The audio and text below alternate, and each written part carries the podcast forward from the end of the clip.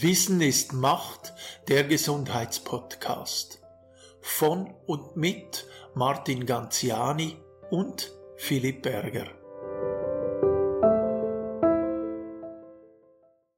Ja, liebe Menschen, hallo zusammen. Willkommen bei der neuen Folge, jetzt auch schon die dritte Folge beim Gesundheitspodcast Wissen ist Macht.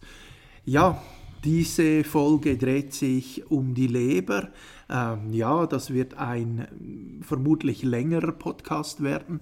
Wir sind uns auch noch nicht ganz sicher, ob wir das dann in zwei Teilen machen, aber wir starten jetzt mal. An meiner Seite wie immer Martin Ganziani. Hallo Martin, wie geht es dir?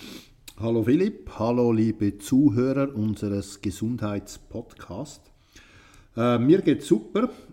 Ähm, die Leber ist heute Thema und die Leber ist meiner Meinung nach das wichtigste Organ, weil die Leber ist eigentlich die Zeitmaschine unseres Lebens. Also es macht aus, wie lange und wie wir leben. Macht das Blut und macht ganz, ganz vieles, bringt es in Ordnung. Aber da werdet ihr sehr viel darüber hören heute. Oh, das klingt aber gut. Also auf die eine Seite klingt es gut, ich, wobei ich, wo ja ein wenig ja, äh, spüre und merke, dass meine Leber nicht so fit ist äh, oder so fit ist, wie sie eigentlich fit sein könnte. Äh, bin jetzt ein klein wenig besorgt, aber wenn wir ja das jetzt hören, wo wir dann auch die Lösungsansätze haben, ähm, ja, würde ich das dann schon gut finden, wenn ja, wenn wir da in diese Richtung auch gehen könnten. Erzähl doch mal ein wenig äh, Allgemeines zur Leber. Ah, wo beginne ich da? Also die Leber ist so circa mal eineinhalb bis zwei Kilo schwer. Sie ist die größte Drüse, die wir im ganzen menschlichen Körper haben. Und wenn wir die Leber jemandem zuordnen müssten, dann wäre es definitiv wären es die Frauen, weil die Leber ist sehr multitaskingfähig, sagt man ja immer. Ähm, sie hat extrem viele vielfältige Funktionen, viele gleichzeitig. Äh, dazu kommen wir dann später. Das Besondere an der Leber ist, sie hat keine Schmerzrezeptoren. Stellt euch mal vor, sie hätte Schmerzrezeptoren und ihr esst, trinkt irgendwas, das nicht gut ist, die ganzen Giftstoffe, die da reinkommen, dann hättet ihr ja nonstop hättet ihr Schmerzen mit all den Giften, die da kommen. Ja, das ist Wahnsinn. Ja, vor allem heute, oder? Im Essen das Gift, also Zucker etc. Also, oder falsche Fette. Ja, da ist natürlich dann die Liste auch fast endlos, oder? Aber das klingt schon mal sehr spannend. Ähm, dann ist halt so, die liebe Mutter Natur hat das genial gemacht, nur konnte sie leider nicht so ganz vorhersehen, wie unsere heutige Lebensweise denn dann später mal so ist, eben mit all dem Zucker, den Giften, den Toxinen, all den schlecht verarbeiteten Fetten, Ölen, dann die lieben Kohlenhydrate, die dann Kuchen, Brot, Schokoriegel und so weiter sind, dann Alkohol, Medikamente, was es da noch alles gibt. Ähm, bei den Medikamenten noch habe ich da noch was ganz Spezielles, habe ich erst letztens gelesen, dass die Leber nur eine gewisse Anzahl an Medikamenten verstoffwechseln kann und sie dann definitiv nicht mehr richtig funktioniert oder am Arsch ist, würde ich jetzt da mal sagen. Also mit Medikamenten, mit der Menge sollte man da ein bisschen aufpassen. Also mit der Menge auch, mit den verschiedenen äh, Medikamenten oder ist da das, äh, ich sage jetzt mal, äh, die Menge eines einzelnen Medikamentes oder ist da auch, du weißt, was ich meine, die Bandbreite, wenn jetzt jemand, ich habe auch schon gehört, dass jemand 10, 15 verschiedene Medikamente schlucken muss. Genau, dann gibt es dann irgendwann den Kollaps und irgendwann ist die, die Filterleistung aufgebraucht. Man muss sich vorstellen, jedes Mal, wenn die, die Leber da filtert, die Medikamente rausfiltert, auftrennen muss über die ZYP450-Gene, da kommen wir dann später dazu. Dann gibt es immer, immer so eine Störung und baut irgend Leberzellen ab, jedes Mal. Und teilweise gibt es dann Narben und das regeneriert sich dann nicht mehr. Und dann gibt es irgendwann ist das, das Quantum erreicht. Egal ob eins oder verschiedene, natürlich mit vielen verschiedenen ist noch viel schlimmer. Die, die Leber kann zwar super regenerieren, dazu kommen wir später noch, aber Es ist unglaublich, was Medikamente der Leber antun können. Ja, das, das hat man ja schon äh, immer mal wieder gehört, aber wenn wir hier jetzt in das Detail gehen können, ist es natürlich umso besser. Ja, ich denke auch, dass also die heutige Pandemie ist eher so die, die Leber, das ist die riesige Pandemie, da, da sind mittlerweile sehr viele Leute betroffen. Zu den prozentuellen, prozentualen Zahlen kommen wir dann später. Ähm, ich nehme an, da hat es auch ganz viele Verknüpfungen zu anderen äh, Organen noch, also wie auch zum Beispiel äh, ja, Insulinausschüttung, äh, die Verfettung mit dem Herzen. Alles. Da, alles. Da, also, da, da hängt alles zusammen eigentlich. Genau. Also wenn ich so die, die Leber mir vorstelle, dann stelle ich mir immer so ein bisschen vor wie ein Bahnhof der Stoffwechselvorgänge. Weil ihr müsst euch da vorstellen, da gehen pro Tag 2000 Liter Blut gehen da durch, die werden gereinigt, gefiltert. Also sie filtert schon mal das Blut und wenn sie nicht mehr so gut funktioniert, dann wird ja auch das Blut dicker und mittlerweile haben mindestens 50% der Leute eine Fettleber und dann sind eben alle Funktionen der Leber sehr stark eingeschränkt. Ähm, was noch wichtig ist zu wissen, wenn du eine Fettleber hast, es gibt absolut kein Medikament, um die Fettleber wieder in Schuss zu bringen. Und natürlich gibt es Lösungen aus der Natur, aber da, dazu kommen wir dann später. Also das bedeutet, die Schulmedizin steht da am Berg. Genau. Also wenn jemand eine Fettleber hat, dann wird er keine Lösungsansätze von der normalen Medizin, also von der Schulmedizin bekommen. Das Problem ist eben auch, dass die Fettleber da gar nicht groß beachtet wird in der Schulmedizin. Wir okay. kommen dann später auch zu den äh, Werten, Fett, also Leberwerten, die man messen kann. Und da wird auch einiges bisschen falsch interpretiert. Aber dazu kommen wir dann. Okay. Also, ähm, die Fettleber ist ja, wenn die Leber dann verfettet mit vielen Fetten und Toxinen und was es dann alles gibt. Ähm, die gute Nachricht ist, die kann sich zurückbilden, aber halt nur mit Lösungen aus der Natur. Und dazu braucht es mindestens, je nach Zustand natürlich, etwa einen Monat, bis sie sich regenerieren kann. Man kann die Leber zum Beispiel auch also voneinander schneiden und die wächst nach, wenn alles in Ordnung ist und eben keine Fettleber besteht. Eine Fettleber zum Regenerieren ist schon viel schwieriger. Das braucht dann halt auch ein bisschen mehr Zeit. Der Ansatz ist ein bisschen anders, aber die Leber ist ein riesiges Organ, das sich fantastisch regenerieren kann, sofern sie alles Notwendige bekommt, natürlich, was sie braucht. Okay, das klingt ja schon mal spannend. Also das heißt, wir sind da nicht ganz verloren. Definitiv nicht. Also okay. wenn, die, die Leber kann man sich so wie ein Schwamm vorstellen und sie kann halt einfach nur eine gewisse Menge an Giften, Toxinen aufnehmen und irgendwann ist das Fass voll, hat nichts mehr Platz und dann werden all die Gifte und Fette aus der Leber rausgedrückt. Es entsteht dann das viszerale weiße Fett, das Speicherfett. Das, was man um den Bauch hat. Genau das. Boah. Und das kommt dann von der Leber raus, drückt es raus und mit der Zeit verfetten halt die anderen Organe auch. Und das Problem mit der Verfettung ist, dass es dann Vernarbungen gibt und dann gibt es dann irgendwann die Leberzirrhose und so weiter. Okay, was ist denn, wenn, äh, wenn es schon eine Leberzirrhose gibt, ist dann die Möglichkeit für eine Umkehr noch da oder eher nicht? Das kommt immer ganz darauf an. Dann, wir kommen dann zur Regeneration.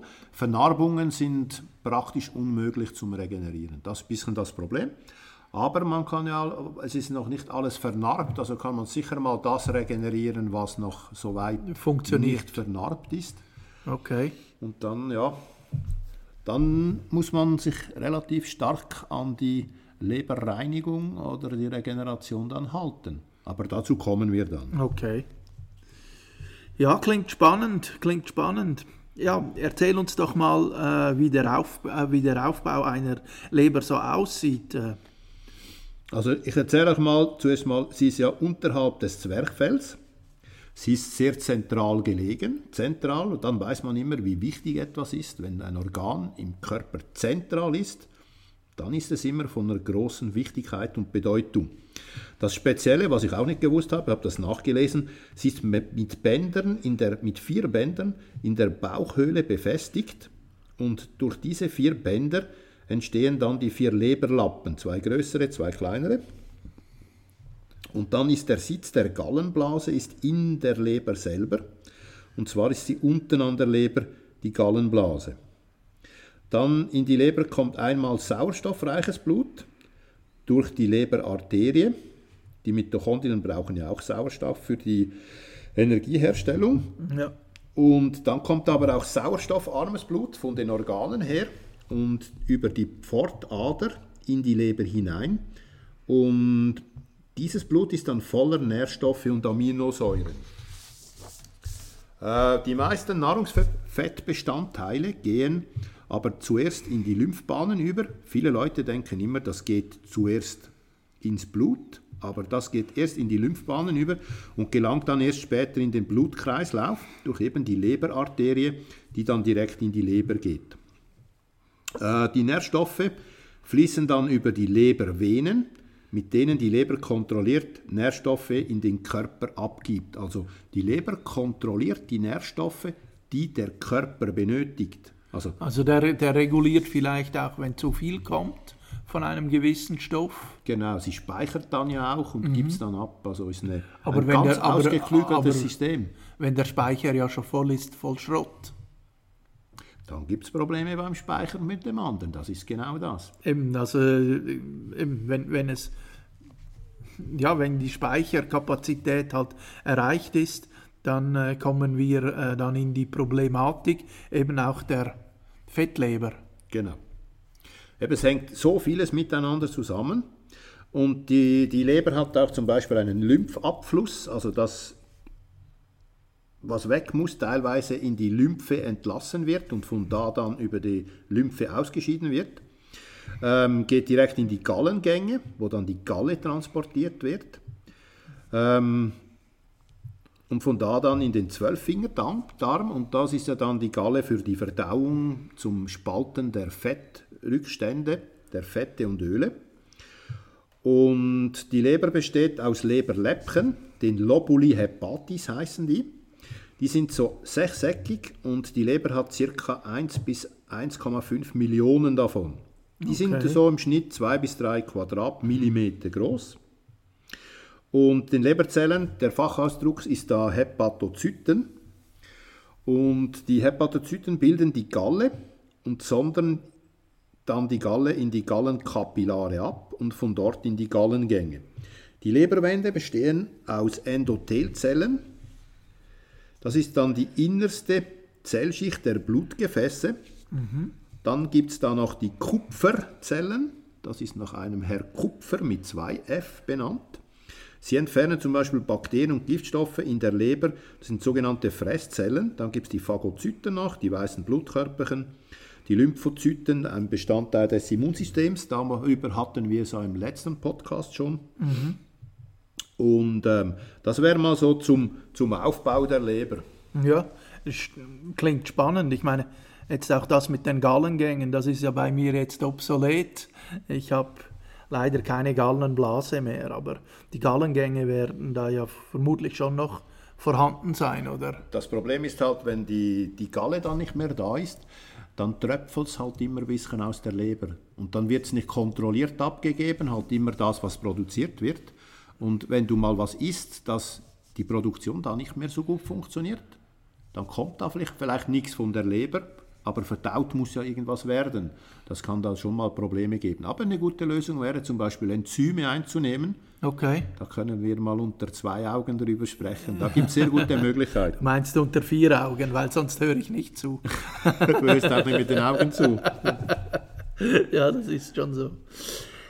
Ja, was macht nun äh, die Leber überhaupt alles? Das ist, äh, ich meine, nach dem Aufbau mit allem drum und dran äh, ist das jetzt die, die Fragen der Fragen, oder? Was, Was, wie funktioniert das Ganze? Also ich bin jetzt, mal, ich bin jetzt da mal froh, ist der Aufbau vor, vorbei, weil das war ein bisschen etwas Langweiliges vielleicht für gewisse Leute.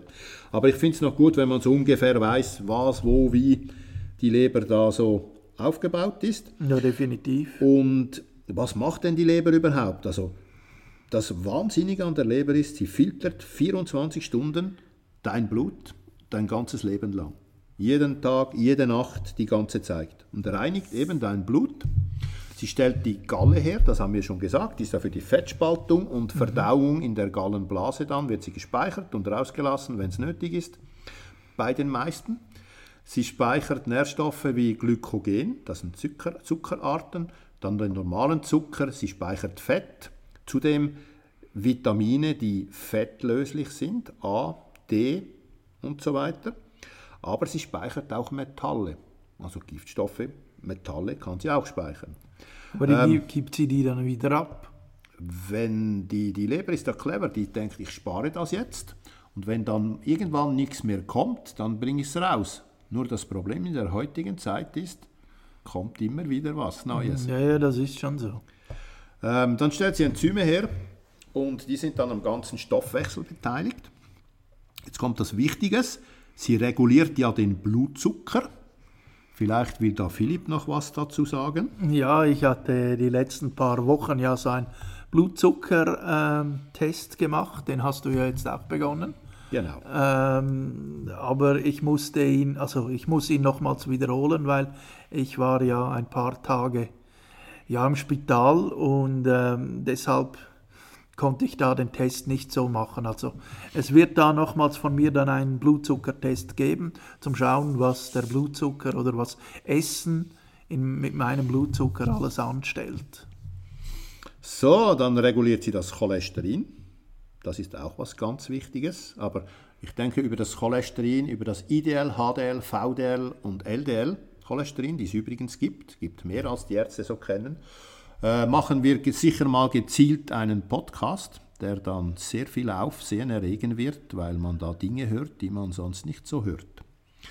Ähm, was natürlich klar ist, dass wenn es der Leber schlecht geht, hat es diverse riesige Auswirkungen auf den ganzen Organismus und viele Leute sind sich nicht bewusst, dass wenn die Leber nicht richtig funktioniert, denn die Leber macht ein Blut, die Dicke des Blutes, wie viele Nährstoffe da reingehen und viele Leute, die mit Augenproblemen haben oder mit Haaren, mit der Haut, weil das Blut bringt die Nährstoffe dahin, hat das immer mit der Leber zu tun. Dann verteilt sie eben die Nährstoffe im Körper. Ganz extrem wichtig ist das, wenn ich zum Beispiel faste, Mhm. Darüber wird es auch noch einen Podcast irgendwann geben, wahrscheinlich nach Weihnachten, weil nach Weihnachten wird gefastet. ähm, Oder nicht zu viel gegessen über Weihnachten. Erst essen und dann fasten. Ja, genau. ähm, dann stellt sie wichtige Bluteiweiße her. Das ist was ganz Wichtiges, was ich jetzt sage. Und zwar Transportproteine, wie zum Beispiel Lactoferrin oder das Vitamin D bindende Protein, weil die Bindeproteine transportieren dann irgendwas im Körper. Leute, die zum Beispiel Probleme haben mit dem Eisen, was sicher auch einmal zur Diskussion stehen wird, ähm, da sind die Bindeproteine gewisse ganz, ganz, ganz wichtig, weil wenn die Leber die nicht richtig herstellt oder du einen Single-Nukleotiden Polyformismus da hast, dann funktioniert das nicht und dann gibt man Eiseninfusionen und das ist meiner Meinung nach was ganz, ganz Schlechtes. Aber wir kommen dann später mal dazu. Erklär doch nochmals den Single-Nukleotiden-Polyformismus, weil ich glaube, äh, das ist noch nicht ganz durch, was das ist. Aber du kannst mittlerweile gut sagen, das ist sehr super.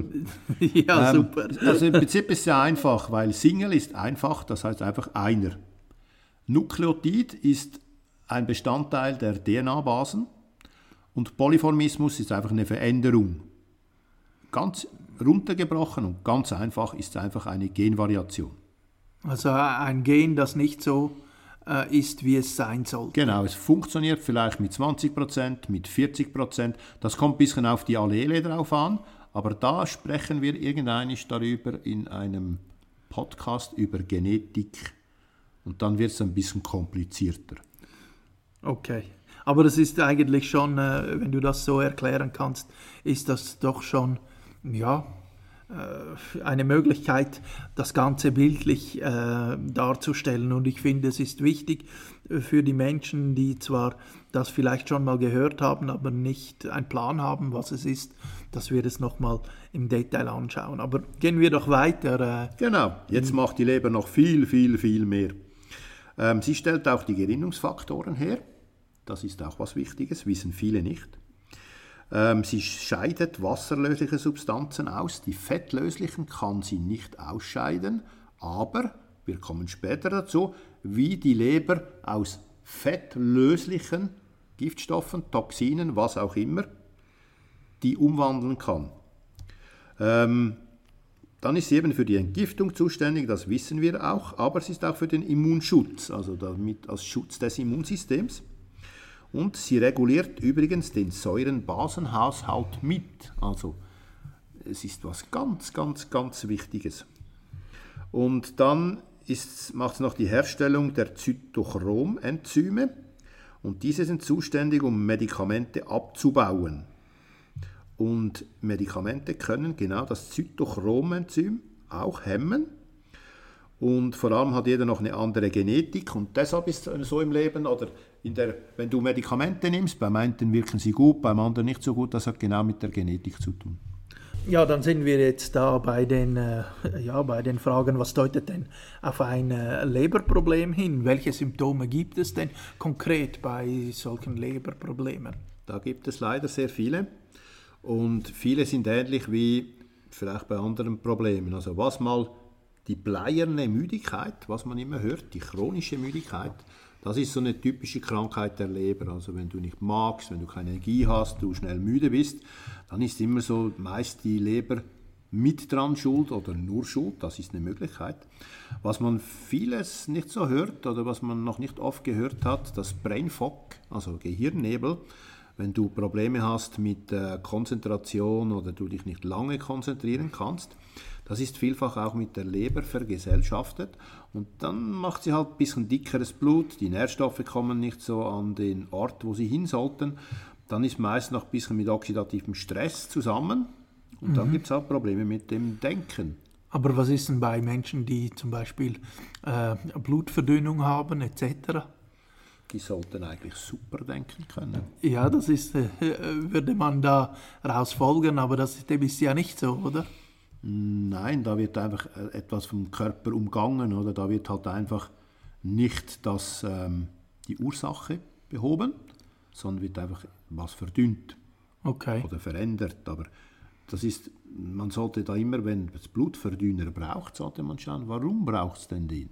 Warum ist denn das Blut zu dick?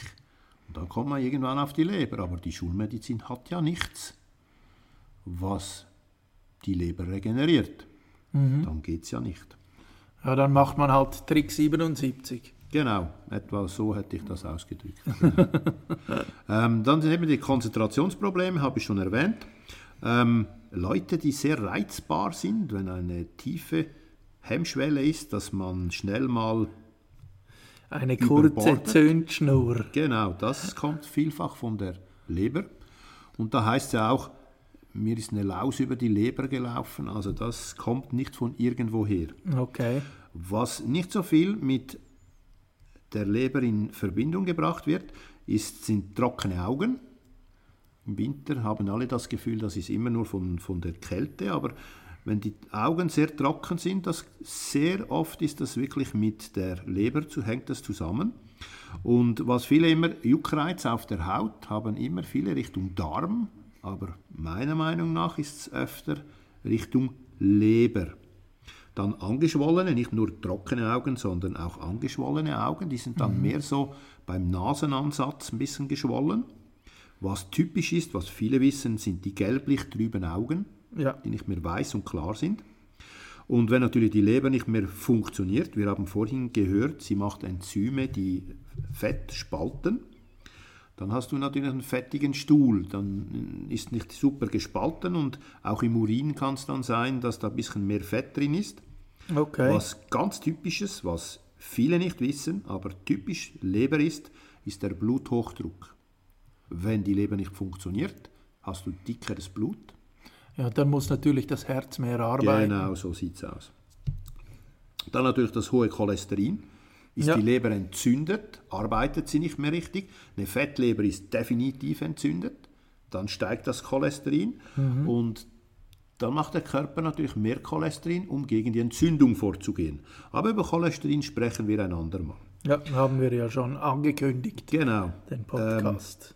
Zungenbelag ist immer so eine Sache, wenn der so ein bisschen bräunlich ist, ein bisschen äh, schwarz ist, gräulich ist, dann ist immer so ein bisschen die Leber damit schuld.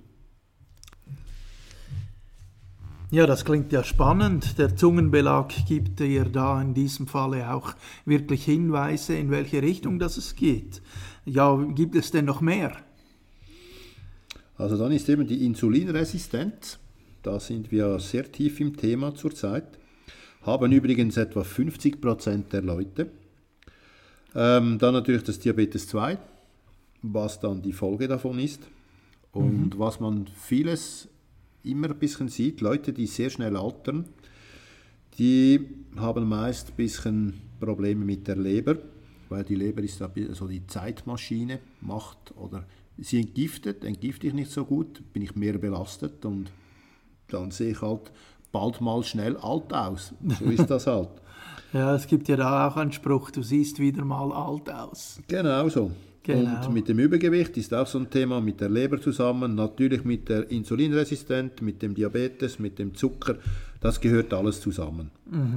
Ähm, starke Verstopfung wäre da noch und etwas, das viele immer auch auf den Darm schieben, das ist eine unreine Haut. Und wenn du das Fett nicht gut abbauen kannst, dann ist ja klar, dann bekommst du die Pickel, das hat viel mit Fett und Entzündungen zu tun, das geht wieder über die Leber. Okay. Was ich noch kurz wegen dem Übergewicht sagen äh, möchte, ist, da ist auch das Schwierige, also das, ähm, ja, das schwierige Abnehmen, äh, sage ich dem mal, und die äh, Menschen nehmen dann nicht mehr richtig ab oder können dann nicht mehr richtig abnehmen. Stimmt das so? Natürlich, dann kommt die gute, liebe Fettleber und dann funktioniert vieles in der Leber nicht mehr und dann funktioniert es mit dem Abnehmen auch nicht mehr. Ja. Also ich denke, jetzt ist, äh, haben wir mal die Symptome äh, angeschaut. Gibt es denn äh, im Labor, also in den Werten, kann man da Sachen sinnvoll messen oder sind da die Werte, die man vom Arzt bekommt?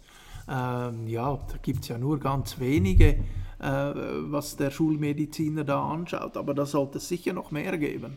Natürlich gibt es da einige Leberwerte, meiner Meinung nach ein paar gute, ein paar schlechte. Ich habe jetzt da vier Ausbildungen gemacht in Labordiagnostik. Und die meisten Werte, die von den Ärzten gemessen werden, das sind dann die Leberenzyme. Das sind im Prinzip, also dir das vorstellen, sind die, die Proteine, die durch Entzündungen, weil ja was nicht stimmt, gibt es eine Entzündung, hast du oxidativen Stress und ähm, dann werden die Proteine zerstört und das kann man messen. Da gibt es natürlich verschiedene. Also was wir mal haben, ist das AST, Abkürzung für Aspartat-Aminotransferase oder auch das GOT. Das ist ein Eiweiß, das kommt vor allem in Leber, Niere, Herz, Muskulatur und aber auch in den roten Blutkörperchen vor. Jetzt muss ich dir mal vorstellen, wenn das jetzt hochgeht, dann sagen alle, das ist Leber.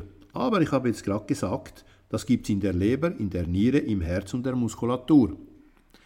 Also habe ich Probleme mit dem Herzen, dann wird der AST auch raufgehen. Was noch dazu kommt, trainiere ich zum Beispiel Kraft oder mache ich Ausdauer oder Krafttraining, dann schädige ich meine Muskulatur ja auch, gibt Entzündungen, genau diese Zellen sterben dann auch ab und dann steigt der AST-Wert auch. Okay, das ist spannend. Was noch wichtig ist, um zum den AST zum Beispiel zu verbessern, oder diese Eiweiße brauchen vor allem Vitamin B6 und wenn das fehlt, kann das auch sein, dass der AST dann steigt. Also rein das Vitamin B6 kann schon verhindern, Genau. dass, okay, Also es kommt ein bisschen darauf an, woher die Entzündungen natürlich kommen, aber mit dem kann man den AST-Wert verbessern. Das ist ein Kofaktor eigentlich für den AST. Ähm, dann gibt es das ALT oder ALAT, sagt man auch, oder GPT. Das ist die Alanin-Aminotransferase. Amino ist eine klare Aminosäure. Transferase heißt, es wird etwas bewegt. Mhm. Und das gibt es vor allem in der Leber und in der Skelettmuskulatur. Also sind wir da wieder gleich weit. Der erste war mehr, noch fast ein bisschen mehr Herz. Und der jetzt ist Muskulatur und Leber. Mache ich wieder mehr Sport, Ausdauertraining oder Muskelmasse trainiere ich mit Krafttraining, ja. dann kann es sein, dass wegen der Muskulatur erhöht ist. Okay. Und der, darum haben viele Bodybuilder haben erhöhte Leberwerte, vielfach nicht nur wegen dem Anabolika, was immer gesagt wird, halt einfach durch das Training. Also das ist dann eine natürliche Geschichte, dass durchs Trainieren die Leberwerte erhöht werden. Das ist dann nicht unbedingt, äh, ich sage jetzt mal, wenn es nur durchs Trainieren ist, gefährlich oder sehe ich das falsch? Da müsste man natürlich näher, aber wenn der AST jetzt erhöht ist, der erste, dann sollte man vielleicht mit dem Arzt ein bisschen das Herz anschauen, weil vielfach ist es dann vom Herzen aus. Und jetzt kommen wir noch zum dritten, dann kann ich noch ein bisschen mehr dazu sagen. Und zwar wäre das der GGT, der Gamma Glutamin, also die Gamma-Glutamin-Transferase. Und sie zeigt jetzt vor allem Leberschädigungen, aber auch ein bisschen Gallengangschädigungen aus. Aber wenn der GGT erhöht ist, dann habe ich ziemlich sicher mit der Leber ein Problem. Okay. Wenn jetzt zum Beispiel der AST und der ALT, die ersten zwei, wenn die nicht erhöht sind, aber der GGT, das geht ja gar nicht. Aber wäre es jetzt umgekehrt, der AST und der ALT sind erhöht, aber der GGT wäre dann nicht erhöht, dann würde ich darauf tippen, dass eher beim Herzen Probleme sind. Okay. Vor allem da der AST dann erhöht ist. Also ist eigentlich der GGT ist eigentlich der beste Wert. Und dann wäre noch ein Superwert, das ist das Bilirubin. Das ist ein, der gelbe Farbstoff, der beim Abbau des Hämoglobins, also des Blutes, entsteht. Und je nachdem, wie deine Leber parat ist, wie sie funktioniert, wenn das Bilirubin höher ist, dann weiß man, dass die Filterrate der Leber nicht so gut funktioniert. Das ist eigentlich ein sehr guter Wert, der das sehr genau anzeigt. Kommt von da auch das Gelbe in, dem, in den Augen? wenn das nicht funktioniert. Genau, das hat mit dem Blut zu tun. Dann wird okay. das vielleicht nicht so ganz gefiltert und dann steigt das dann natürlich. Aber äh, das, äh, das Bilirubin ist ja dann nicht, ich sage jetzt, äh, der letzte Wert, den man dann misst, oder? Nehme ich an. Weil viele sagen, wenn schon gelbe Augen äh, da sind, dann ist es höchste Zeit, was zu machen. Definitiv. Definitiv. Das, und wenn dann die Haut noch ein bisschen gelb wird, dann wäre allerhöchste Eisenbahn, mal die Leber genauer anzuschauen. anzuschauen. Das ist definitiv ja. so. Ähm, der zum Gamma-GT noch, das war der letzte, den wir da vor dem Bilirubin erwähnt haben. Ähm, der ist oft oder wird von den Ärzten gebraucht, um bei Alkoholikern festzustellen, wie es mit der Leber aussieht. Der zeigt relativ sicher einen Alkoholiker an, sage ich jetzt. Der zeigt es an, wenn der Wert hoch ist. Okay. Ähm, dann, was noch immer sinnvoll ist, wenn wir mit der Leber wissen, möchten wissen, wie es so funktioniert. Das Zink ist relativ wichtig. Das Ferritin, also das Eisen, da ja das Transportprotein von eben der Leber hergestellt wird, das Lactoferrin, mhm. habe ich vorhin schon mal erwähnt. Und dann gibt es da noch was Spezielles, das ist GLDH, das ist die Glutamat-Dehydrogenase. Und die kann so ein bisschen chronische Leberentzündungen aufzeigen, so Richtung Leberzirrhose, Leberkrebs, Verschluss der Gallengänge. Und dann gibt es noch das AP, die alkalische Phosphatase. Oder auch das Cholesterin selber, wenn es extrem erhöht ist, kann dann zum Beispiel so Richtung Ausscheidungsleistung anzeigen, dass die relativ hoch ist und einfach die Filterwirkung oder die, die Leber nicht mehr so gut filtert. Okay. Und dann gibt es noch das Albumin, das ist eigentlich das wichtigste Transport- und Bindungseiweiß im Körper. Und da geht es um den kolloid-osmotischen Druck im Körper. Du, was ist denn das? Ähm, das ist einfach der Stoffaustausch zwischen Blutgefäßen und den Geweben. Ah, okay. Tönt schwierig, aber ist relativ einfach. wir haben im ganzen Körper in, in, den ganzen den Druck und wir brauchen den Druck, damit von den Kompartimenten, das ist eben jetzt zum Beispiel ähm, das Blutgefäß, es dann ins Gewebe reingeht. Ja, dann würde ich jetzt sagen, äh, nach diesen vielen Erkenntnissen, was die Leber alles so braucht oder welche, äh, ja, welche ähm, Werte, die man anschauen kann, dass wir jetzt in die Genetik der Leber hineingehen und in die Entgiftung. Weißt du da auch ein wenig Bescheid äh, über das Ganze? Ja, die Genetik ist also ein bisschen ein Steckenpferd von mir. Da habe ich diverse Ausbildungen. Und die Leber entgiftet ja endogene Gifte. Und endogen heißt eigentlich körpereigen.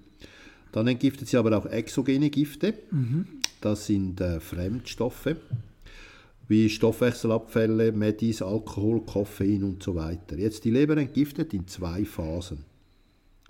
In der, also eigentlich sind es drei Phasen dann, aber offiziell sind es zwei Phasen. Und zwar in der Phase 1 werden dann die fettlöslichen Stoffe umgewandelt, weil die Fett, die Leber, die speichert ja fettlösliche Stoffe, Giftstoffe, was auch immer, Hauptsache fettlöslich. Mhm. Und sie kann die fettlöslichen Stoffe nicht ausschaffen. Und die Phase 1 in der Leber ist eben das Umwandeln von fettlöslich zu wasserlöslich, damit es überhaupt ausgeschieden werden kann. Und da geht es dann um das Aktivatorenzym, die Zytochrom P450-Gene, das sind Entgiftungsgene. Okay. Das ist ein sehr komplexes Thema. Werden wir dann später mal zusammen anschauen. Und wenn es jemand interessieren würde, die Entgiftung oder DNA, dann darf er gerne bei mir einen Termin machen und dann können wir seine personalisierte DNA gerne betrachten. Wir machen einen Test, schauen uns genau an. Jetzt kommen wir zu der Phase 2.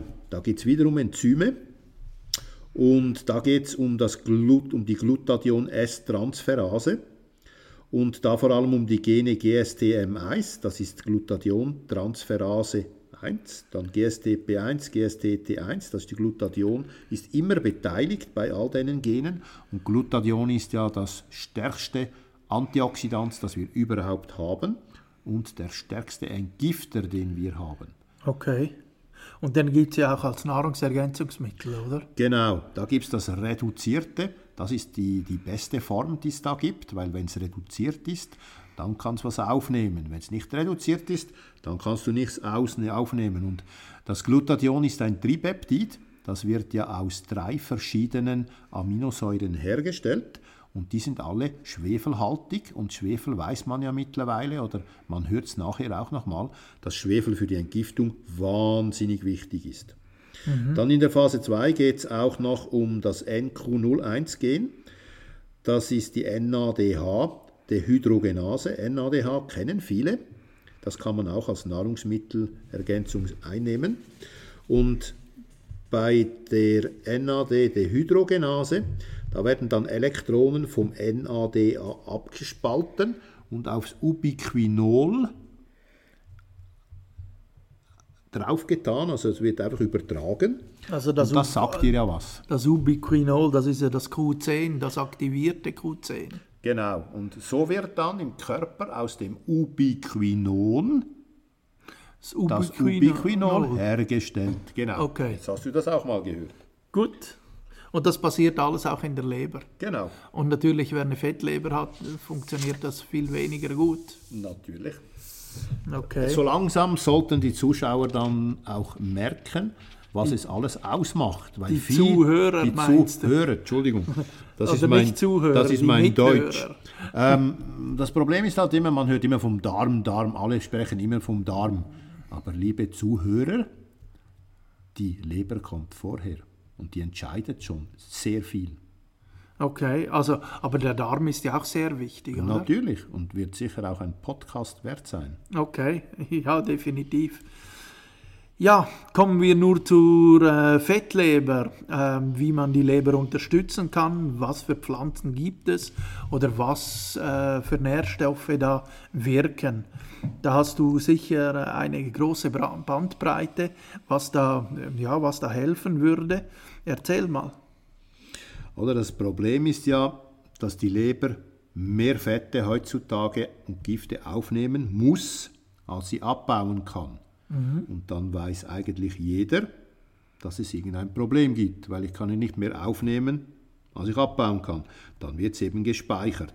Okay. Und dann lagert sie die Gifte und die Fette und all den Mist mal in der Leber ein. Irgendwann, irgendwann ist die Leber, die ist ja so circa 1,5 bis 2 Kilo schwer, irgendwann ist dann die voll. Und wenn sie dann voll ist, dann sprechen wir von 4,5 bis vielleicht 5 Kilo Leber und dann ist, das, dann ist das eine andere Liga dann. Und dann ist die verfettet und der Körper ist halt so, dass er dann auch Giftstoffe noch versucht zu verdünnen. Und okay. das macht er dann mit Fett zusätzlich. Dann verfettet die noch mehr. Weil der Körper ist eigentlich schlau. In dem Fall probiert er die Giftstoffe noch mit Fett zu verdünnen. Geht halt dann ein bisschen in die Hosen dann. Und dann entsteht die Fettleber immer noch mit Entzündungen dabei. Und da gibt es ja die alkoholische und die nicht alkoholische Fettleber. Okay. Also das bedeutet, ein Alkoholiker hat die, natürlich die alkoholische und ein Nicht-Alkoholiker hat die nicht-alkoholische Fettleber. Also eine an. Version stimmt garantiert. Ja. Und der Alkoholiker, wenn er noch ein bisschen schlecht isst dazu, dann kann es dann sein, dass es ganz große Probleme, doppelte Probleme gibt da. Ja. Okay. Was natürlich wichtig ist, was man also regelmäßiger Alkohol täglich, auch wenn es kleine Mengen sind, kann natürlich dann zu Störungen in der Leber führen, da ja die Leber genau diesen Alkohol abbaut. Den baut sie dann zu Acetylaldehyd ab und das ist dann extrem toxisch und diese Toxizität greift dann eigentlich die Leberzellen, die Hepatozyten an und schädigt mhm. sie extremst. Und daher wäre natürlich, wenn ich die Leber stärken, verbessern, regenerieren möchte, dann wäre es natürlich von Vorteil, wenn ich auf Alkohol verzichten würde für eine gewisse Zeit.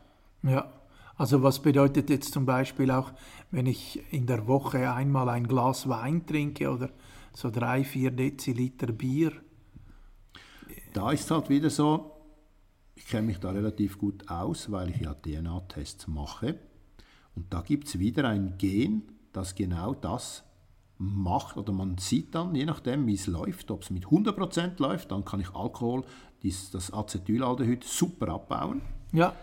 Dann kann ich, die, kann ich reihenweise Flaschen trinken. Mir macht es gesundheitlich viel, viel weniger oder gar nichts. Das kennt man ja. Es gibt viele Leute, die haben keine Probleme mit Alkohol, trinken viel.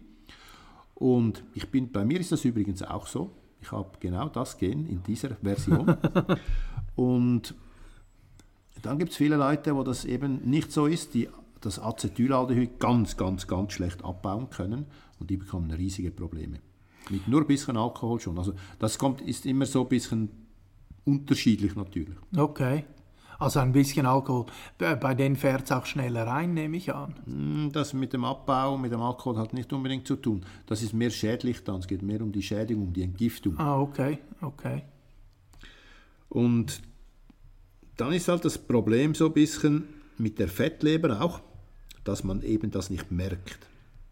Es kann bei vereinzelten Menschen mal vorkommen, dass die Symptome am rechten Oberbauch das ein bisschen ein Ziehen, ein Drücken ist, weil halt das eingelagerte Fett, das ja aus der Leber rausgeht und dann in den Oberbauch irgendwo das viszerale Fett ansetzt und dass dann die Verfettung auf die anderen Organe drückt und die Leber mhm. schmerzt dann nicht. Aber was sein kann, ist natürlich, dass die anderen Organe, dass ich es da merke, weil die sind natürlich mit Schmerzrezeptoren ausgestattet. Ja, dann drückt es die quasi zusammen und das gibt einen Schmerz. Genau. Und dann nimmt die Verfettung noch mehr zu. Dann kann es natürlich sein, dass noch Narben an den Hepatozyten, also an den Leberzellen, durch den Druck kann es dann auch Vernarbungen geben dann, was halt auch wieder schlecht ist. Ja, das ist natürlich dann auch für die Regeneration der Leber schlecht. Genau. Okay. Also, wie kann sie sich denn zurückbilden? Das ist ja jetzt die, die Frage nach, nach diesen, ich sage jetzt da mal, Horrornachrichten. Also die gute Nachricht ist schon mal, sie kann sich zurückbilden. Das ist ja schon mal sensationell. Weil die Leber, die kann man eigentlich in der Hälfte voneinander schneiden und die regeneriert sich wieder, wenn die Leber gesund ist. Die Nährstoffe stimmen und gewisse Faktoren auch eintreffen oder wenn ich gewisse Faktoren auch mache, dazu kommen wir jetzt. Was natürlich essentiell ist, ist eine gesunde, gute Lebensweise mit eben sehr wenig oder keinem Alkohol. So beginnen mhm. wir mal. Dann, wie in der ganzen Epigenetik natürlich, ist dann der Schlaf mal eine große Sache. Der Tiefschlaf ist extrem wichtig. Du okay. machst ja auch Experimente da zurzeit. Ja, ich habe da einen speziellen Ring mir angeschafft, der genau zeigt, äh, wie lange das man im Tiefschlaf, im REM-Schlaf äh, im REM ist, im leichten Schlaf ist. Ähm, ja, es ist sehr, sehr interessant. Äh, mein Tiefschlaf ist auch nicht wirklich sehr tief, also nicht lange tief. Aber ja, es ist erst der zweite Tag, wo ich das teste, aber ja. Oder da, der Tiefschlaf, das ist eben die Zeit, wo dann wirklich alles regeneriert und erholt und Zellwachstum und die Entgiftung eben richtig funktioniert. Deshalb ist der Tiefschlaf absolut wichtig. Dann ist halt das Stressmanagement, ist da auch noch so eine Sache. Ich sollte nicht zu viel Stress haben oder irgendwas haben, wie ich den Stress abbauen kann, das Cortisol senken kann, das mhm. Adrenalin, das Noradrenalin senken kann. Dann natürlich gesunde Ernährung, ist immer das A und das O. Ja. Da durch uns im Jahr oder im ganzen Leben geht durch uns eine Tonne Nahrung. Nee, mehr. 70. 70. Ja, im Jahr eine Im Tonne. Im Jahr eine Tonne, da ja, bin ich da genau, genau. genau.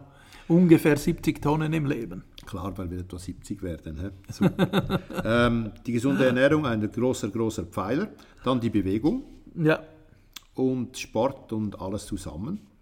Und was natürlich so viele schon wissen, dass Bitterstoffe, die helfen der Leber. Alles, was Bitterstoffe enthält, hilft der Leber. Und dann gibt es bitterstoffhaltiges Gemüse, Obst, Beeren, Kräuter. Dann natürlich Gewürze. Mhm. Und die Bitterstoffe, die verbessern den Gallenfluss, die Gallenherstellung, den Fettstoffwechsel, also auch den Fettabbau, wie ich aber auch Fett verwerten kann, mhm. ob ich genug Energie herstellen kann mit den Mitochondrien. Und genau diese Bitterstoffe, die stärken die Entgiftung. Also Bitterstoffe sind absolut top. Wenn man es gerne hat.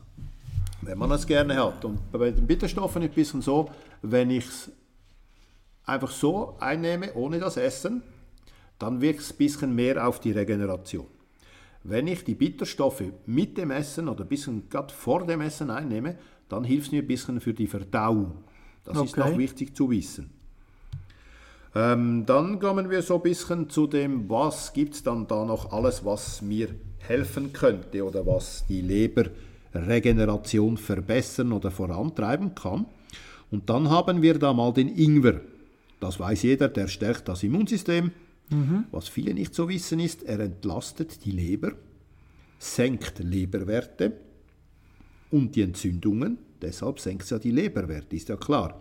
Es verbessert aber auch die Insulinresistenz. Also bin ich insulinresistent, dann wäre der Ingwer etwas, das mir sehr gut tun würde. Und der Wirkstoff im Ingwer ist das Gingerol. Okay. Dann haben wir die Zitrone das wissen ja viele, das kann man morgens einnehmen.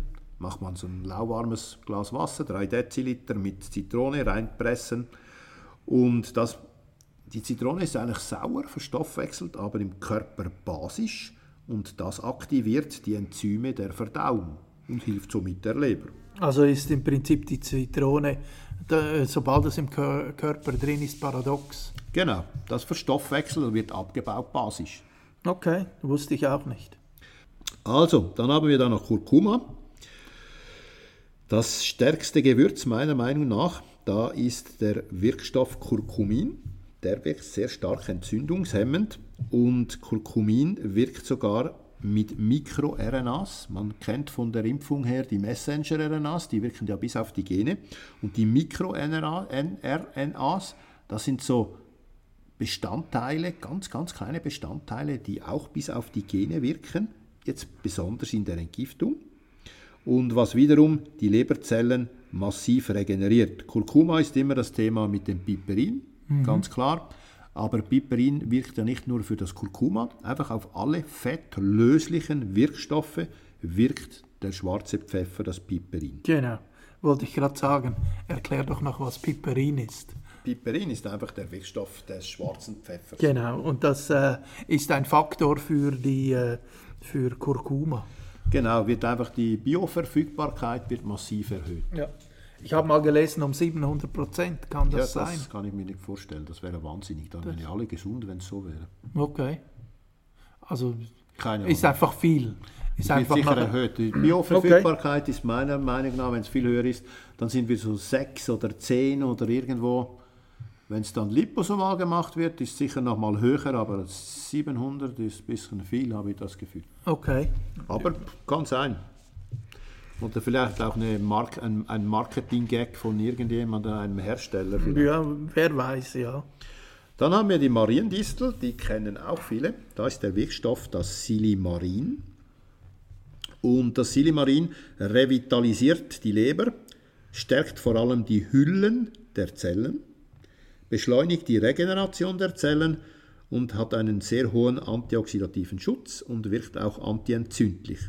Ähm, Mariendistel, das kennen viele und das ist wirklich eines der wichtigen, wirkt sehr gut auf die Leber. Dann natürlich alle Kräuter wie Koriander, Kardamom, Fenkel, Safran, Kreuzkümmel und Curry. Die wirken ebenfalls regenerierend auf die Leber. Dann haben wir noch viele Gemüse, die sehr gesund wirken. Die Artischocke geht da voran, allen voran, die, weil die hat sehr, sehr viele Bitterstoffe. Dann haben wir aber auch den Brokkoli, den Rettich, die äh, stärken die Entgiftung der Leber dann auch noch natürlich. Dann haben wir Salate wie Rucola, Chicorée, Rosenkohl, Blumenkohl, Löwenzahn. Und das regt wiederum die Fettverdauung an. Und bitte immer daran denken, dass alle Salate, alle Gemüse sehr viel Schwefel beinhalten, wie auch Magnesium. Aber wenn ich das erwärme, dann macht es hops und weg und sind das sie. Schwefel ist weg und das Magnesium ist weg. Okay. Das vergessen sehr viele Leute. Da kann man natürlich als mit Säften was sehr Gutes machen. Mhm. Und bitte keine, immer wenn ich, wenn ich das höre mit den Smoothie, weil viele Leute haben heute Probleme mit dem Darm. Habe ich Probleme mit dem Darm? Habe ich Blähungen? Das kommt vielfach von den Ballaststoffen dann in die, genau diesen Smoothies. Okay. Und wir zwei haben ja jetzt getestet noch mit äh, dem Glukosesensor. Und da ist halt einfach Obstsäfte haut den Blutzucker massiv rauf. Das ist unglaublich. Und da wäre es sicher sinnvoll, auch um die Leber ein bisschen zu schonen, wenn man das vielleicht nicht so oft trinkt oder ein bisschen weniger trinkt, das wäre super. Dann, was ganz, ganz gut ist für die Leber, sind Walnüsse. Da ist sehr viel Glutathion enthalten, Arginin, Omega-3. Und dann natürlich alle Nahrungsmittel, die eben viel Schwefel enthalten. Mhm. Jetzt Schwefel ist das sehr essentiell. Woher nimmst du deinen Schwefel dann? Ja, das ist natürlich eine gute Frage. Woher nehme ich meinen Schwefel? Ja, ich esse halt äh, sehr gerne Rucola und Chicorée. Rosenkohl und Blumenkohl natürlich auch, aber da wird es ja dann gekocht und dann ist der Schwefel auch wieder passé, oder? Sehe ich das richtig? Genau, so sieht das aus. Ja, und äh, deshalb, ähm, ja, denke ich, ja, ich nehme ab und zu auch noch MSM. Was auch sehr sinnvoll ist. Ich komme was, nachher gerade zu dem an. Ja, was ich denke, dass es sinnvoll ist. Ja, äh, wie nimmst du denn deinen Schwefel zu dir? Natürlich mit allem, was grün ist. Salate, Brokkoli ist mein Favorit. Der hat auch relativ viel Schwefel. Und ich mache es noch ein bisschen mehr über die Nahrungsergänzungsmittel. weil da gibt es sehr viele Nahrungsergänzungsmittel, die viel Schwefel enthalten. Dann haben wir mal das DMSO. Das hat den Vorteil, es ist lipophil, hydrophil, also fett- und wasserlöslich. Das heißt, es geht durch die Zellen, weil die Zellen bestehen ja aus Fetten und Wasser. Also das geht da hindurch. Zudem hat es den Vorteil, dass es ein sehr starkes Antioxidant ist. Es entgiftet Gifte, super Wort. ähm, es regeneriert und durch den Schwefel verbessert es auch die Leberaktivität. Okay. DMSO kann man auch einnehmen, aber da gibt es bessere Experten als mich. Ich arbeite schon ein bisschen damit, aber da ist Hartmut Fischer ist da einer der Profis und man kann auch Bücher von ihm kaufen und vor allem wenn es um die Einnahme geht, ich bin auch Schmerztherapeut und dann kann man es auf die Haut tun, um ein bisschen die Schmerzen zu lindern, aber ist jetzt nicht so mein ganz großes, mein ganz großer Favorit. Ja, aber DMSO ist ja auch die Problematik, dass es dann sehr, sehr stark ausdünstet. Genau, deshalb würde ich das schon mal nicht machen, aber jeder so wie er will. Ähm, dann schon eher so mein Fall ist das MSM. Ähm, das ist übrigens auch ein Bestandteil vom Insulin. Also um Insulin herzustellen, brauche ich mal MSM. Also brauche ich Schwefel dazu. Okay. Und von den Dosierungen, mir ist lieber, wenn ich euch nicht direkt so öffentlich Dosierungen angebe. Ich gebe euch einfach so ein bisschen Gramm, Anzahl, Mikrogramm, dann je nachdem, um was es geht, an. Und dann könnt ihr euch das selber zusammen stiefeln. Was natürlich die Möglichkeit ist, wenn ihr absolut keine Ahnung habt, da kontaktiert mich, machen wir einen Termin online oder bei mir und dann können wir eure personalisierte Entgiftung oder Leberreinigung durchführen dann. Also dann machst du da auch die Beratung dazu. Genau. Äh, wie, wo, was. Genau, wir messen und anhand von der Messung, je nachdem noch mit Blutwerten, mit DNA, mit äh, Mikrobiomanalysen, mit allem, was dazugehört. Okay. Also, MSM hat ja Schwefel mit drin und da würde ich so, das ist sehr individuell. Beim MSM, manche nehmen 4 Gramm, denen bringt schon was, manche nehmen 20 Gramm, denen bringt es noch nicht so viel. Das ist sehr individuell, aber kann auch Schmerzen natürlich nehmen, Entzündungen nehmen und hat halt eben Schwefel. Und das MSM ist auch ein Methylgruppendonator, das heißt, es bringt eine Methylgruppe rein. Das ist immer ein Kohlenstoff, drei Wasserstoffatome.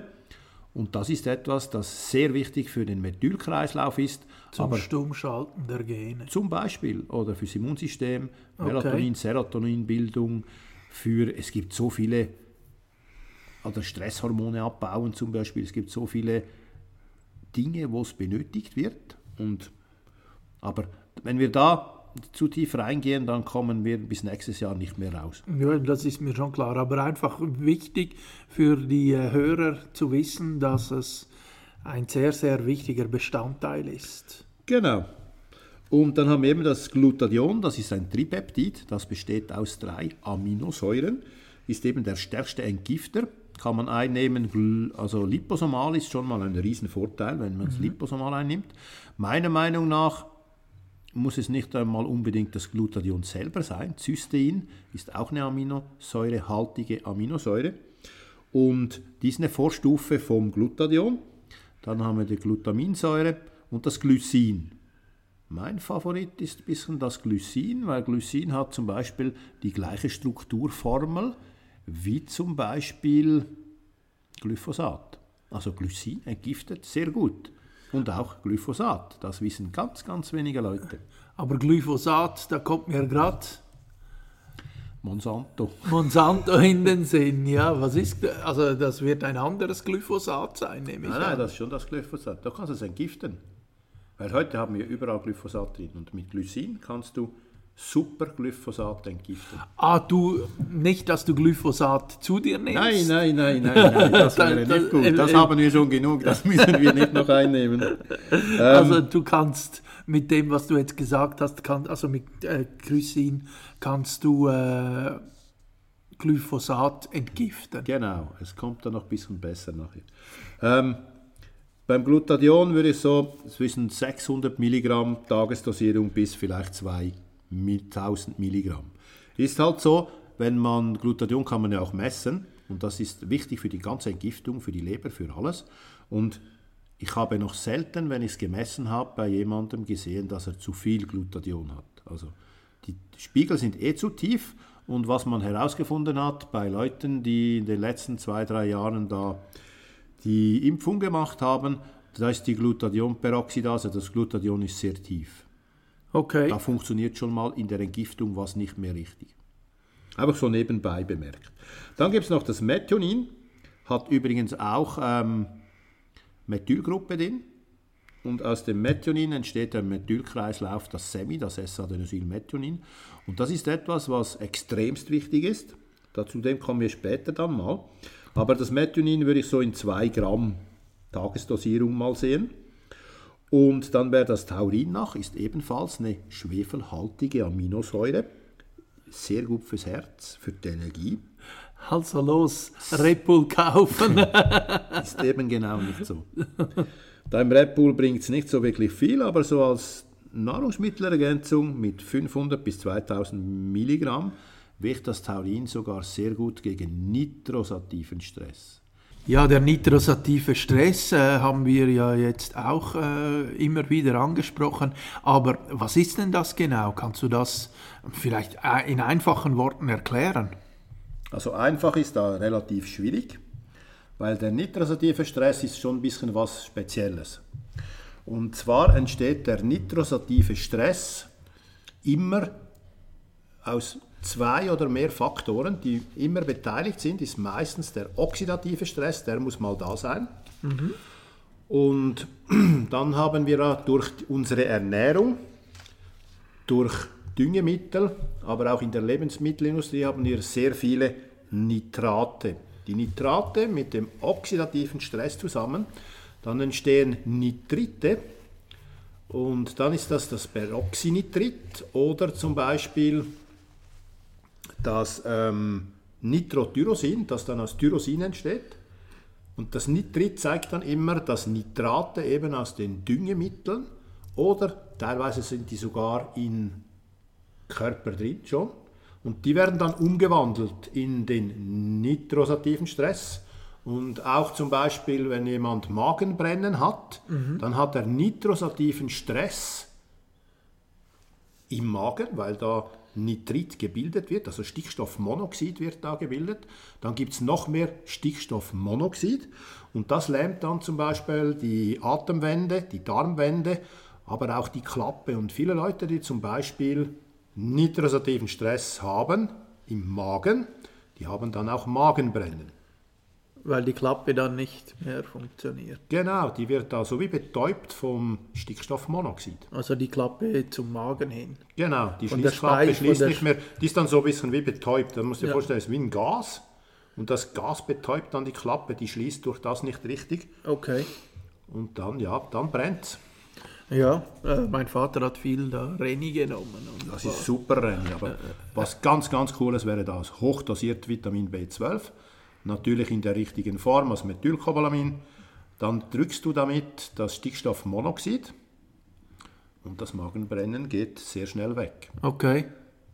Ja, ich meine früher, das war vor 20, 20, 30 Jahren, da hatte man diese Erkenntnisse noch nicht wirklich. Also die Schulmedizin hat diese Erkenntnisse, glaube ich, bis heute nicht.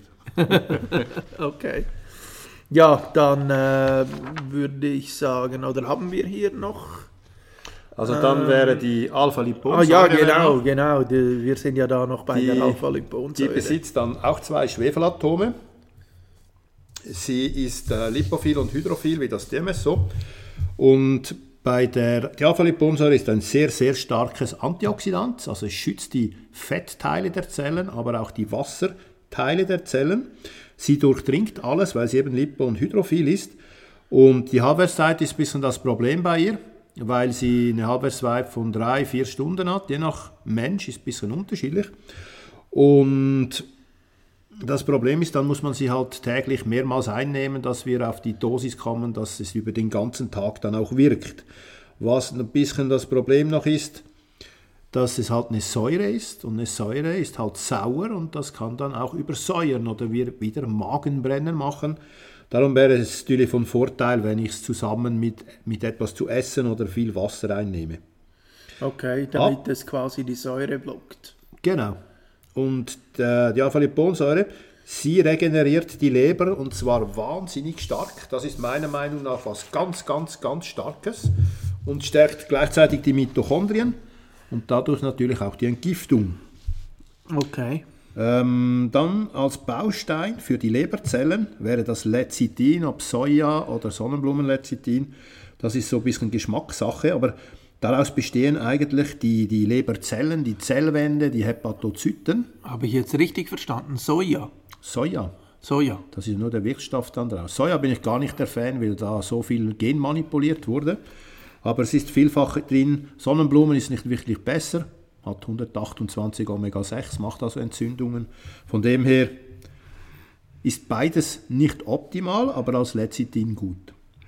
Okay. Und dann haben wir das Phosphatidylcholin und Serin noch, das sind auch Bausteine für die Leberzellen.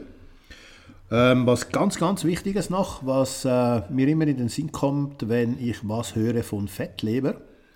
Uns wurde immer weiß gesagt, Eier ess keine Eier. Früher, so in den 60er, 70er Jahren, wurde das behauptet. Heute weiß man mittlerweile, dass da das Cholin drin ist in den Eiern und das Cholin macht eigentlich, wenn ich zu wenig habe, begünstigt mir eine Fettleber. Also esse ich keine Eier, habe ich zu wenig Cholin. Nehme ich es als Nahrungsergänzungsmittel auch nicht ein, dann habe ich sowieso zu wenig. Und dann gibt es eine Fettleber. Und Cholin ist was ganz, ganz Wichtiges für die Regeneration der Fettleber. Und zur Dosierung so 500 Mi Mikrogramm, nein 500 Milligramm bis etwa 1000 Milligramm wäre da optimal. Pro Tag. Pro Tag wäre das, genau. Ähm, dann kommen wir da zu meinem Liebling, zu meinem Geheimtipp für eine Fettleber.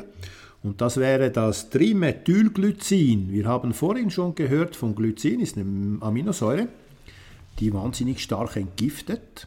Als Trimethylglycin, das sagt der Name, ich glaube, du weißt selber, was das heißt. Ja, dreifach, also dreifach methyliert. Einfach drei Methylgruppen Ja, genau. drin. Genau, eine Methylgruppe ist ein Kohlenstoff, drei Wasserstoffatome. Und mit dem Trimethylglycin bringt ihr eure Leber sehr schnell wieder in Schuss. Weil das hilft dann auch, das Homozystein abzubauen. Und das ist etwas, was sehr toxisch wirken kann auf die Leber. Okay, und das gibt es auch als Nahrungsergänzungsmittel. Selbstverständlich. Aber dann sollte man wissen, was man macht. Deshalb wäre gut, wenn man jemanden fragt oder bei jemandem vorbeigeht, der da ein bisschen Ahnung davon hat. Okay. Ähm, dann haben wir da das Carnitin. Sagt der Name schon, woher es kommt? Aus dem Carne, aus dem. Fleisch. Genau. Und das ist extrem wichtig für die Regeneration der Zellen, fördert neues Gewebe. Okay, also, dann wird ein Veganer ein Problem haben. Da. Mit dem Carnitin definitiv. Und wenn er das Carnitin einnehmen will, muss er sich halt bewusst sein, wo es herkommt. Und wenn man weiß, wo es herkommt, werden es die meisten nicht essen wollen.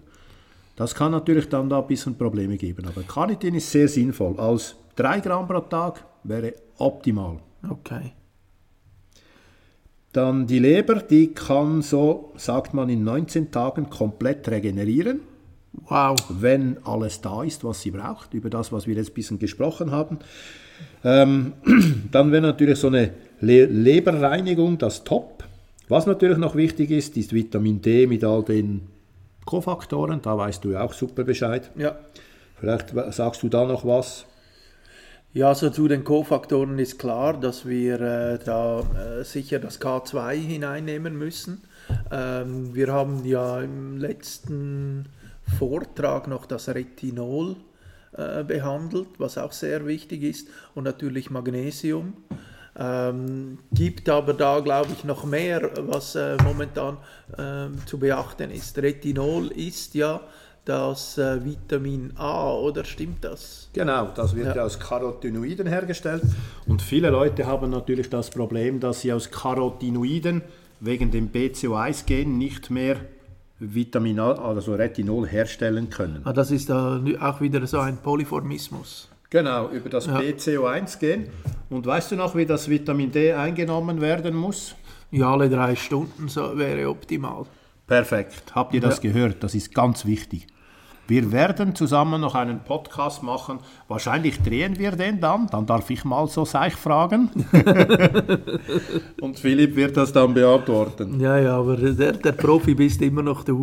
Aber Vitamin D äh, habe ich, glaube ich, schon fast jetzt den Durchblick. Sehr gut. Also, Ja. Jetzt kommen wir da noch so zum, Zur Leberreinigung, oder? genau, zum krönenden Abschluss. Mhm. Und zwar ist halt immer noch Alkohol der größte Leberschädiger oder der schlimmste, den es überhaupt gibt. Und wenn wir über eine Leberreinigung sprechen, dann sprechen wir über vier bis acht Wochen, wo wir das durchziehen müssten, sollten, dürfen, unbedingt machen sollten. Also kein Alkohol. Genau, für diese Zeit Alkohol mal weglassen.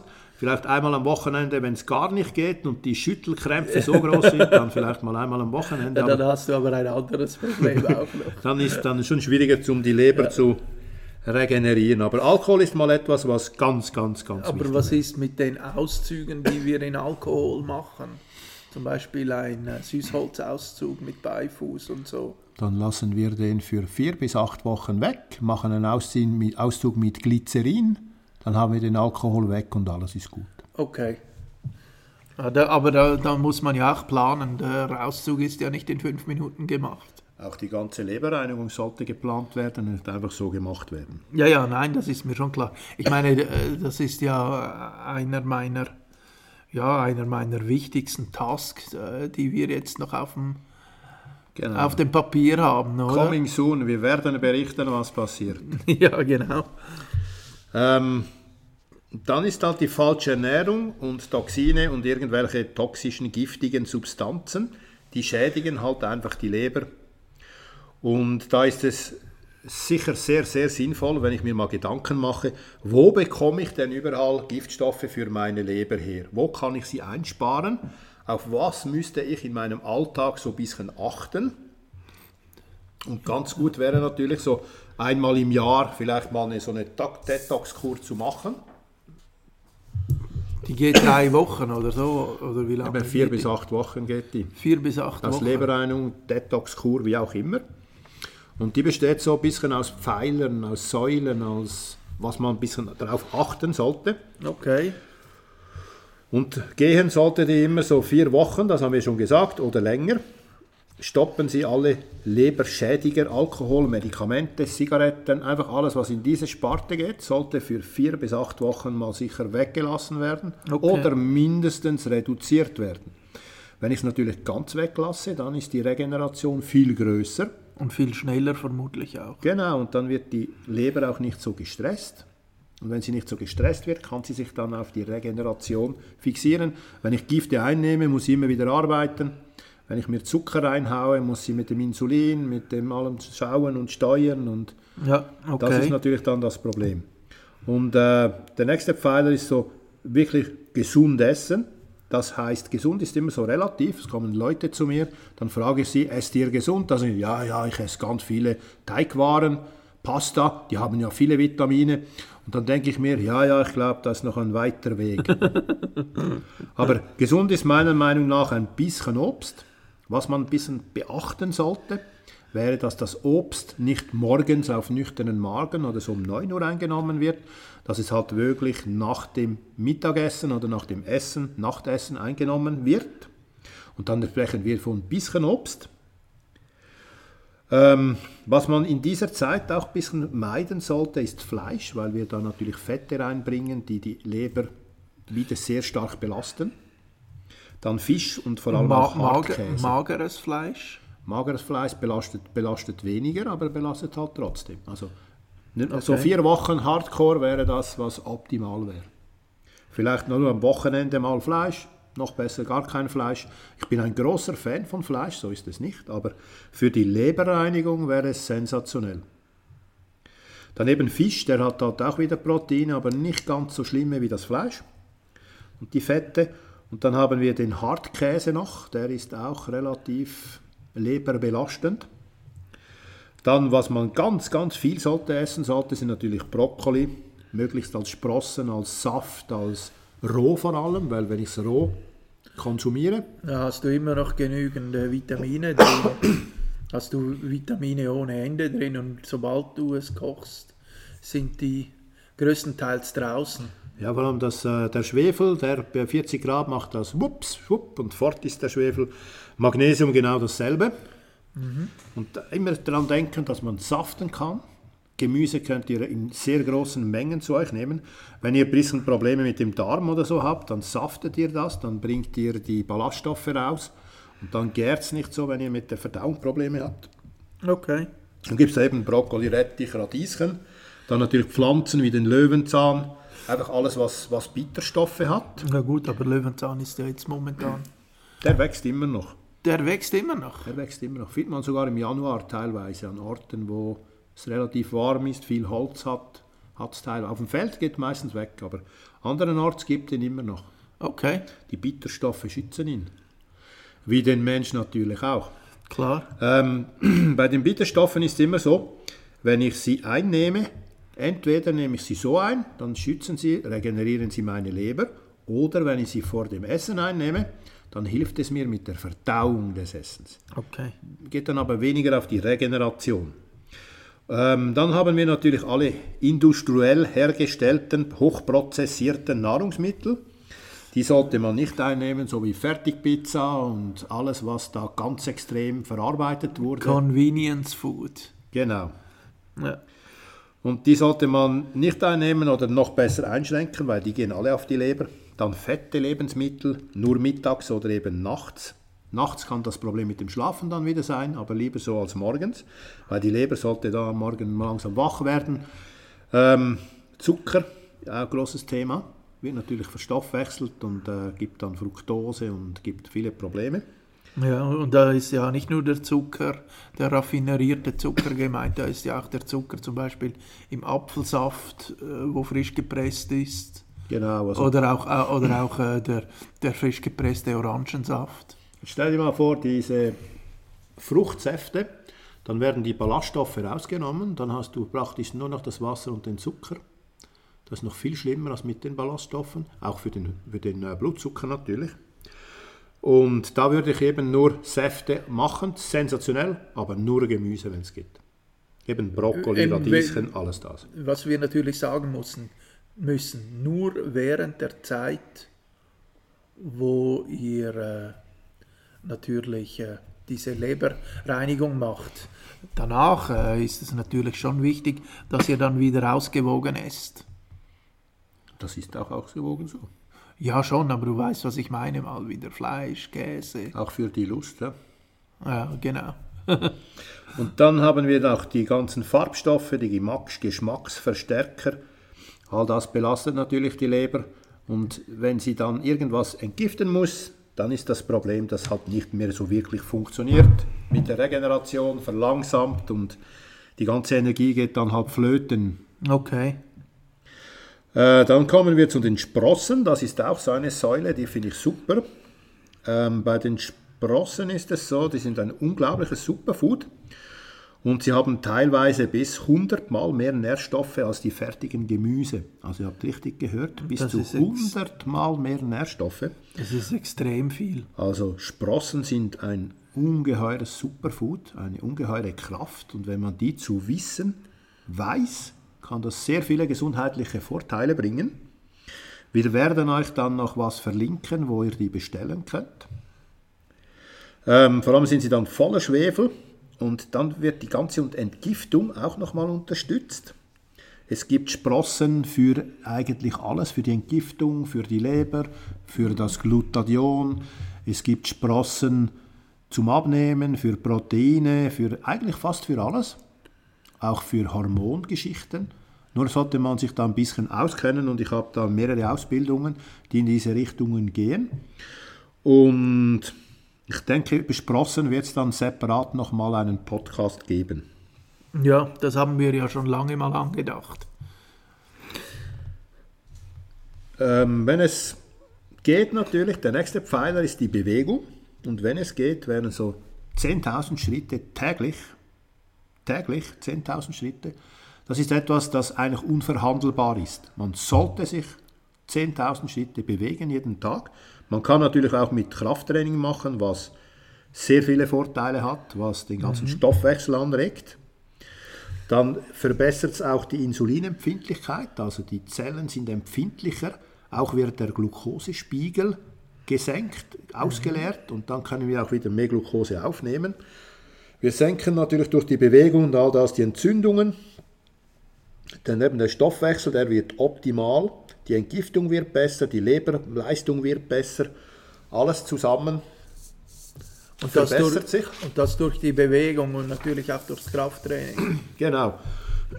ähm, die, für die Leute, die nicht so in die, in die Gänge kommen, die da nicht so viel mit Bewegung anfangen können, die nicht mögen, die nicht wollen, die einfach nicht vom Sofa hochkommen, haben wir dann noch einen Trick. Wir werden dann irgendwann einen kurzen Podcast oder beim Blutzucker wird er dann wahrscheinlich kommen. Dann geben wir euch einen Tipp, wo ihr etwas bestellen könnt, könnt dass ihr da richtig Energie bekommt, ihr den Stoffwechsel ankurbelt und richtig in die Energie kommt, der Blutzuckerspiegel besser wird, die Insulinresistenz fast von alleine weggeht. Also wir kommen dann dazu. Ja. Und ähm, ja, dieser Podcast, der wird eigentlich vermutlich sehr zeitnah passieren, weil das ist doch ein wichtiger Zei äh, Podcast, den wir hier dann machen. Dann ist natürlich, jetzt haben wir über das Essen gesprochen, dann wäre natürlich auch das Wasser, Flüssigkeit, ein sehr große, eine sehr große Säule. Wichtig ist natürlich ausreichend Wasser oder Tee zu trinken. Ähm, wenn ich Wasser erwärme, wird es ja eh schon basischer. Also von 7 geht es etwa auf 9. Dann wirkt es natürlich auch wieder basischer. Wir haben gehört, die Leber steuert das Basische auch ein bisschen mit. Und dann natürlich, wenn möglich, gereinigtes Wasser. Da wäre es mit einem Filter, wenn ihr wollt, können wir uns da mal zusammensetzen oder euch einen Link reingeben, wo man den beziehen könnt. Weil gereinigtes Wasser in der heutigen Zeit fast unverzichtbar. Und das Wasser sollte immer unter 60 Parts per Million sein, damit die Entgiftung überhaupt richtig funktioniert und die ganze Leber auch richtig reinigen kann. Und äh, wir haben ja schon gesehen äh, an jetzt zwei, drei Testanlagen, dass zwischen 180 und 250 Parts per Million eigentlich das Normale ist, was hineinkommt. Genau, und mit Und- unserem Filter haben wir dann noch 5 Parts per Million, das heißt, das Wasser entgiftet wahnsinnig gut und ist halt auch zellgängig dann. Ja, und schmeckt auch super gut, ist sehr, sehr gut zum Trinken, einfach so.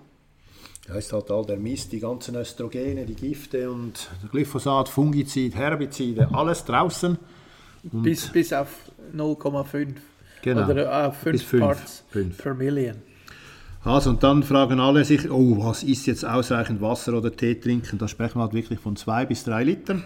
Kommt ein bisschen darauf an, wie groß, wie schwer du bist. Ein Tipp von mir, was man auch machen kann, Brennnesseln gibt es auch fast das ganze Jahr. Man könnte auch den Löwenzahn, die kann man einlegen da ins Wasser für eine Stunde, zwei. Dann haben wir im Wasser sogar noch die Wirkstoffe der Brennnessel oder des Löwenzahns und so weiter.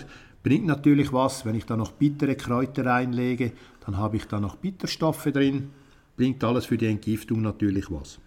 Gut ist halt für Menschen, die bitter gerne haben. Das ist definitiv, das ist auch genetisch wiedergegeben. Das Ja. sehe ich immer so, ein DNA-Test, den ich mache. Und da gibt es Gene, für die für das verantwortlich sind, damit wir lieber bitter haben oder eben nicht so. Ja, okay. Ja, das klingt aber, das klingt auch wieder spannend. Also äh, ganz viele Leute, die diese, ja, diese Genvariation haben, dass das funktioniert, leben ja in diesem Falle auch gesünder, weil es ist für sie auch unproblematischer, so Genau, sie Bitterstoffe einfach- einzunehmen. Sie haben einfach bitter gerne. Es Ja. gibt Leute, die können das gar nicht und Leute, die haben das wirklich sehr, sehr gerne. Ja. Ähm, dann gibt es da natürlich jede Menge leberunterstützende Nahrungsergänzungsmittel. Dann wäre mal Kurkuma, Ingwer, Piperin, das ist vom schwarzen Pfeffer der Wirkstoff. Der bringt vor allem alle fettlöslichen Nährstoffe viel besser in den Körper. Die Bioverfügbarkeit wird massiv erhöht. Dann natürlich wäre Liposomal da auch noch zu, zu erwähnen. Äh, Mariendistel, alle Korbblütler, die unterstützen die Leberzellen. Das ist so alles, was Kohl ist, Blut, Was ist ein Brokkoli. Korbblütler? Eben Brokkoli, habe genau gewusst, die Frage kommt. Habe ich schon halb beantwortet. ähm, das sind äh, Brokkoli, Blumenkohl, Rosenkohl und so weiter und so fort. Okay, also Kohl, sehr viele Kohlvarianten. Genau, das wäre super für die Entgiftung. Hast du eben auch viel Schwefel natürlich drin. Ähm, dann Mariendistel, haben wir gesagt. Wir ja, Sonnenblumenlecithin ist Teil der Membranen oder eben Sojalecithin. Das ist ein Teil der Membranen und Zellen und verbessert die Aufnahme eigentlich sämtliche Nährstoffe, natürlich im Darm, in der Leber, im Magen wird da teilweise schon bereits werden Nährstoffe aufgenommen, was viele Leute auch nicht wissen. Hat es denn im Sonnenblumenöl äh, Sonnenblumenlecithin drin? Ähm, das weiß ich gar nicht. Das sind ja Sonnenblumenöl, sind die Kerne aus, müsste eigentlich drin haben, aber es ist natürlich besser, wenn ich Sonnenblumenöl müsste ich nicht einnehmen oder sollte ich nicht einnehmen. Da haben wir so viel Omega-6, was massiv Entzündungen macht. Und wenn ich es noch brate und erhitze, dann gibt es ganz, ganz viele Transfette noch zusätzlich. Und das sind dann ranzige Fette, die in die Zellmembranen eingebaut werden. Also Sonnenblumenöl wäre ein absolutes No-Go. Vor allem auch beim Braten nicht? Unbedingt nicht. Und auch okay. Rapsöl genau dasselbe. Wie sieht es denn bei Olivenöl aus? Olivenöl ist sehr gut nativ, also kalt, ja. aber braten genau dasselbe. Also dann Ab 130 um Grad gibt es Transfette und dann baust du diese ranzigen Zellen, also Fette bei dir in die Zellen ein. Und dann funktioniert vieles. Da gibt es Entzündungen, oxidativen Stress, das wird alles dann verbessert und verstärkt. Was nimmt man denn am besten für zum Braten? Braten ist ganz klar Kokosöl.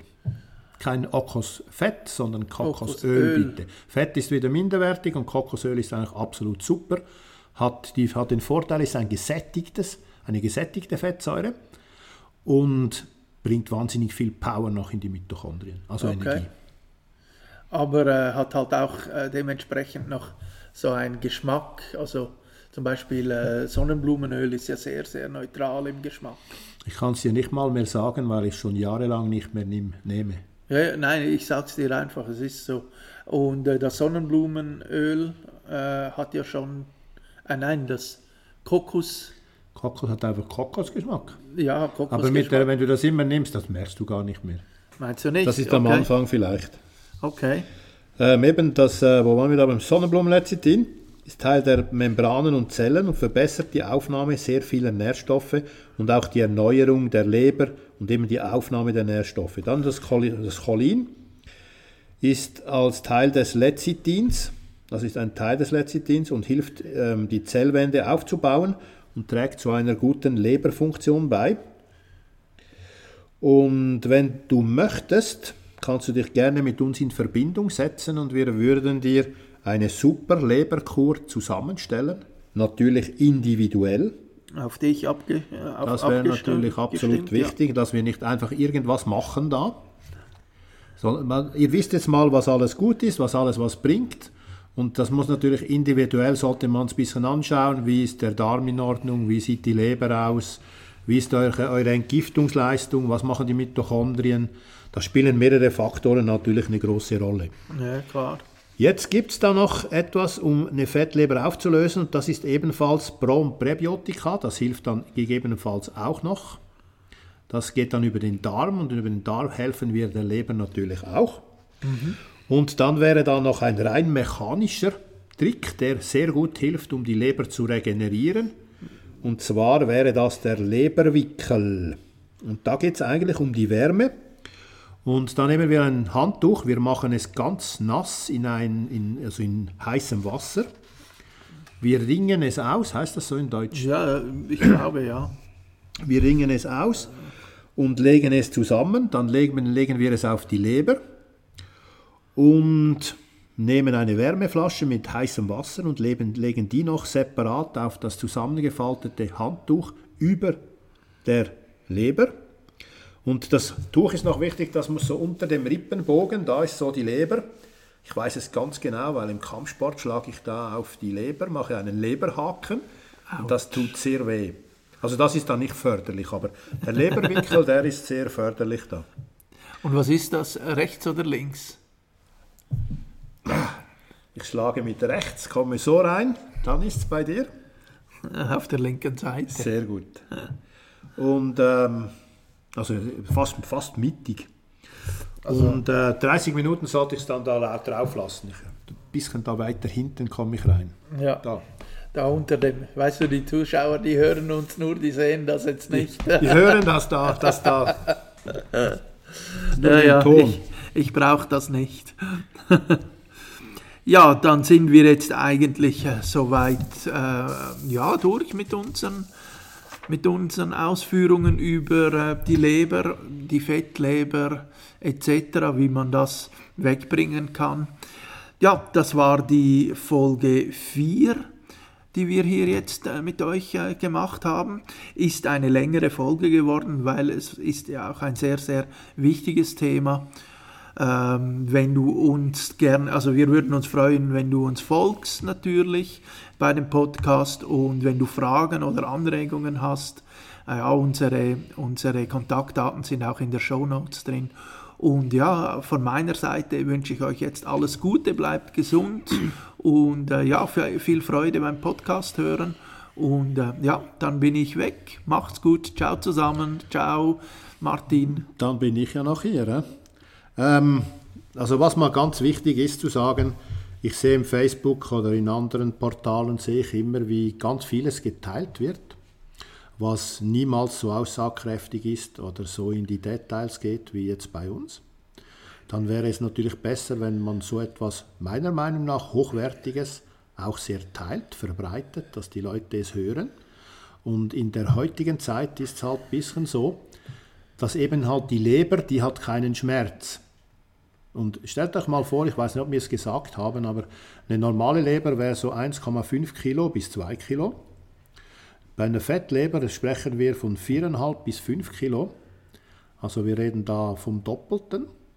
Und das Doppelte ist dann so entzündet und so vernarbt mittlerweile und wird immer schlimmer und es wird nur noch etwa ein Drittel aller chemischen Vorgänge richtig ausgeführt. Dann gibt es Probleme mit dem Blutzucker.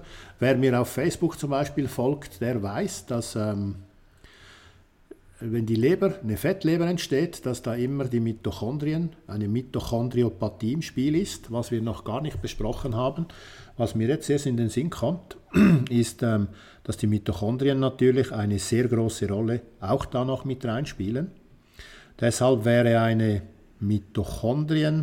Mitochondrientherapie sehr sinnvoll als Ergänzung.